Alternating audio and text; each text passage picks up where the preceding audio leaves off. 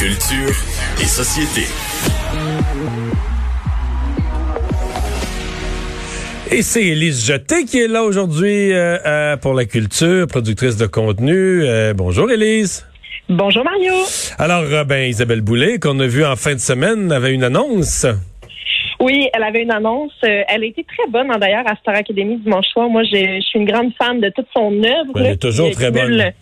Ah oui, elle cumule plusieurs albums, puis euh, c'est vraiment fascinant parce que son année, sa dernière année, tu sais, on n'arrête pas de parler des concerts qui ont été annulés euh, durant un an, euh, les artistes qui euh, justement ont dû mettre sur pause des projets qu'ils avaient euh, en branle, et elle, elle avait l'intention de faire un spectacle le 4 décembre dernier à l'Olympia de Paris pour commémorer les 20 ans jour pour jour de sa première prestation là-bas.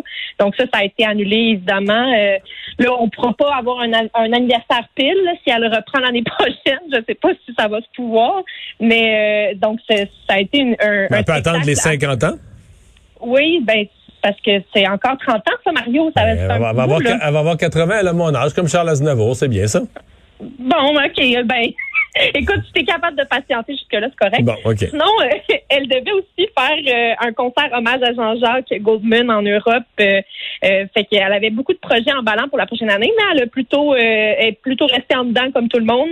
Et euh, en restant à l'intérieur, elle a dit qu'elle en a profité pour euh, améliorer sa vie intérieure. Moi, je sais pas ce que ça veut dire comme expression, mais c'est ce qu'elle a dit en entrevue. Euh, et, euh, là, ce qui est vraiment le fun aussi, c'est qu'en plus de chanter avec les académiciens dimanche dernier, elle a annoncé que elle allait faire un nouveau spectacle, un nouveau spectacle qui est une rétrospective de toutes ses années de carrière, mais aussi avec des nouvelles chansons. Ça va s'appeler Les Beaux Jours. Les Beaux Jours, ça, c'est quelque chose qu'on attend. là. Moi, je sais pas pour vous autres, mais moi, j'attends ça, les Beaux Jours, en général. là. Oui, oui, oui. Et Donc, euh, c'est un spectacle, euh, oui, euh, ben c'est ça, c'est un spectacle, euh, Mario, qui va avoir lieu euh, dans un an. Puis là, moi, c'est là que ça me déprime bien raide parce que les billets, on peut les acheter maintenant, mais c'est pour le 16 avril 2022. bon. Mais ça devrait pas te déprimer, ça devrait te rassurer. Il va avoir lieu, celui-là. Mais oui, mais dans un an. dans Eh, ben, on est tanné d'annuler, là. On est tanné d'annuler. que- Air Canada a gardé l'argent de nos billets pendant un an, là. Ouais. On est rendu habitué.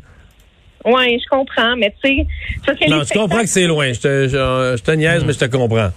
Oui, puis tu sais, je, je faisais juste dire aussi euh, ce matin euh, avec Benoît Dutrisac, le- moi je suis allée voir le spectacle de Dumas à la fin du mois de mars euh, au, euh, à la Tulipe et il y avait des gens qui avaient acheté des billets pour les, les, euh, dates supplémentaires au mois d'avril et leurs billets ont été repoussés en octobre, tu sais.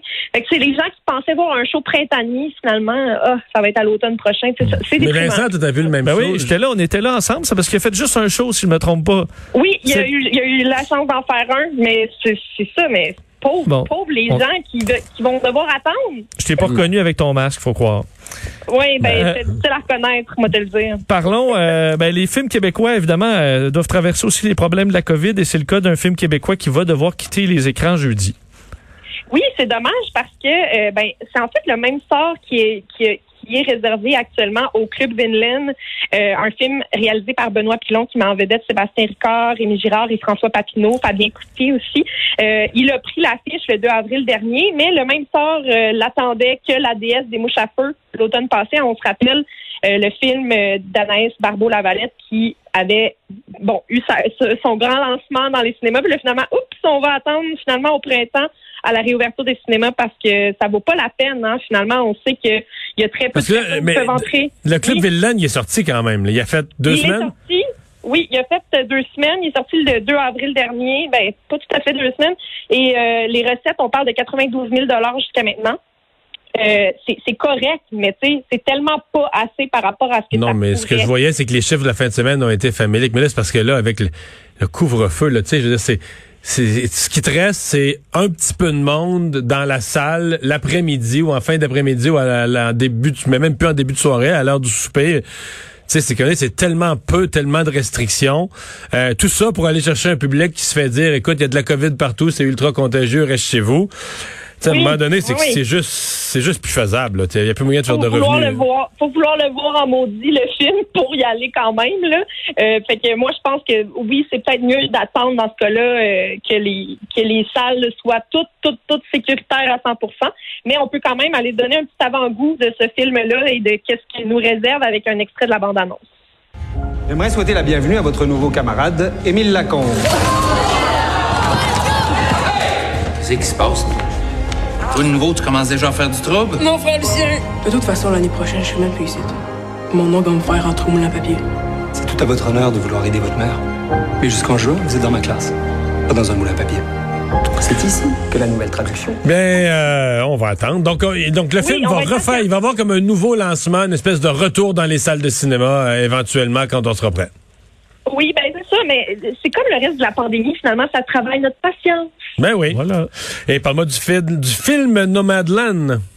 Oui, le film, euh, moi, là, je vais vous dire tout de suite, là, je suis une fan finie de ce film-là. Je l'ai vu il y a quelques semaines déjà et je, on dirait que je le reverrai sans fin. Premièrement, parce que c'est un film extrêmement magnifique au niveau de la cinématographie. Les images de ce film-là sont incroyables.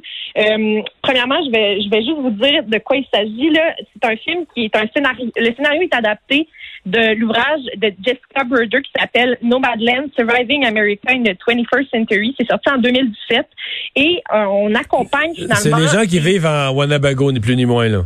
Oui, c'est ça. Ce sont des nomades, donc des Américains qui ont choisi le mode de vie nomade après la crise économique en 2008. Et ce qu'ils ont fait aussi, c'est qu'ils ont suivi pas des nomades de, de mon âge, mettons, mais des, des nomades plus âgés, des gens de 60, 70 ans qui vivent dans leur van. Donc, tu sais, la van life, normalement, on voit plus des, des jeunes euh, millennials faire ça, là, euh, vivre dans leur van et euh, vivre au gré du vent et au gré de la route, euh, où est-ce que la route les amène finalement. Et là, on suit vraiment plus des Américains euh, plus âgés et on se base vraiment sur une histoire vraie. Ce que je trouve vraiment intéressant avec ce film-là aussi, c'est que, bon, c'est basé sur la réalité, donc ce qu'on voit, ça ressemble à du documentaire, mais on a vraiment le côté intime que nous réserve normalement le documentaire, mais on est vraiment dans une histoire qui va chercher quelque chose de très, très touchant et qui est très écrit, là, qui est plus écrit qu'un documentaire. Le scénario, le montage et la réalisation ont été faits par euh, la même la même réalisatrice qui s'appelle Chloé Zhao. Euh, on va aller entendre un extrait de la bande-annonce du film. You are one of those lucky people that can travel anywhere. Yes, ma'am, I And they sometimes call you nomads. My mom says that you're homeless. Is that true? No, I'm not homeless. I'm just houseless. Ouais, je suis pas sans abri, je suis sans maison. Oui, c'est ça. Je ne suis pas sans abri, je suis sans maison. Je trouve ça tellement beau comme déclaration. Le personnage principal est joué par euh, Frances McDormand, qui est une grande, grande, grande actrice. Elle a déjà deux Oscars à son actif. hein. Elle avait euh, déjà gagné euh, pour meilleure actrice en 97 dans Fargo et en 2018 dans euh, Three Bi- Billboards Outside Ebbing, Missouri, un autre excellent film. Et là, euh, on, on dirait que tous les espoirs sont sur, ce film-là pour les Oscars. Tout le monde dit que ça va être le, le film oscarisé meilleur film dans deux semaines. Et euh, ce qui est vraiment le fun aussi, c'est que euh, moi, je, je regardais les Golden Globes. Euh, aux Golden Globes, ils ont gagné meilleur film, meilleure réalisation. Même chose au BAFTA à Londres, euh, prix du public au Festival du film de Toronto. C'est vraiment comme tous les trophées pleuvent sur ce film-là en ce moment. Et euh, les Oscars, ça va être comme le point culminant là, dans deux semaines. Et euh, ce que je trouvais vraiment intéressant, c'est que dans tous les prix, quand on regardait les Golden Globes, on voyait que euh, Chloé Zhao, qui est la, la réalisatrice scénariste, est impliquée dans toutes les parties. Puis c'est, elle a une très petite équipe. Là. C'est un film qui est tourné un peu de manière un, un peu indépendante, là, ça, à la manière d'un film indépendant. Euh, donc, ça donne une, une saveur assez spéciale à ce film-là que je recommande. Il est possible de le voir, euh, Nomadland, dans quelques cinémas et sur Disney+, si vous êtes abonné aussi et que vous voulez le regarder dans le confort de votre foyer pour ne pas euh, sortir vous choper le variant. Voilà. Ben, merci beaucoup. Ça me fait Bye bye, plaisir. Élise.